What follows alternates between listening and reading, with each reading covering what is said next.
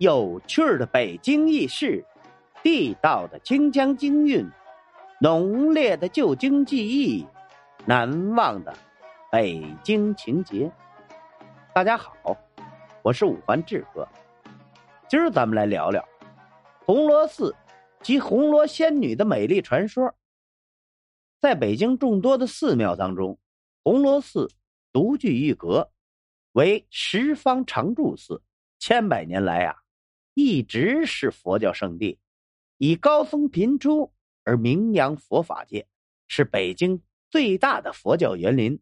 民间素有“南有普陀，北有红螺”之说，咱足见呐，这红螺寺在我国北方的特殊历史地位。其实啊，红螺寺原来并不叫这个名字，后来之所以改为红螺寺，其中啊。还有一个十分有意思的传说，与红罗仙女有关。这据说呀，天上的玉皇大帝有几个女儿，其中的两个女儿非常淘气，觉得呀，天天在天上待着很无聊，便想下凡间来人间玩玩。可仙人哪能那么容易来凡间呢？他们在父皇玉皇大帝面前。不知说了多少次好话，愣是没有征得他的同意。哼，你同意不同意？我们都要去人间玩。于是某天呐，他们就趁着父皇不注意，便结伴悄悄降落到了人间。他们来到了一座大山前，见这里景色非常优美，气候非常湿润，一下子便喜欢上了这里，在四处转转。竟然在万花丛中发现了一座庙宇，这座寺庙掩映在美丽的鲜花丛中，古色古香，环境优雅。如果能够在这里住上一段时间，那可真算没有白来一趟人间呐！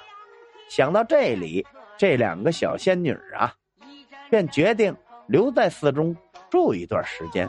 白天呐，他们化作僧人。和寺庙中的其他僧人一起诵念佛经，打扫庭院，晚上就化作一对红螺，生活在寺庙前放生的池中，全身散发出一股耀眼的光芒，将整个寺庙照射的犹如处于白昼一般。他们在嬉闹玩耍的同时，还不忘周济周围的老百姓。利用自身的法力为他们排忧解难。从此啊，寺庙这一带风调雨顺，老百姓安居乐业，生活的非常幸福。好景不长啊，他们私自下凡的事还是被玉皇大帝知道了。玉皇大帝便把他们召回到了天宫。当地的老百姓们知道了两位仙女的故事后。非常感念他们的大恩大德，都称呼他们为红罗仙女。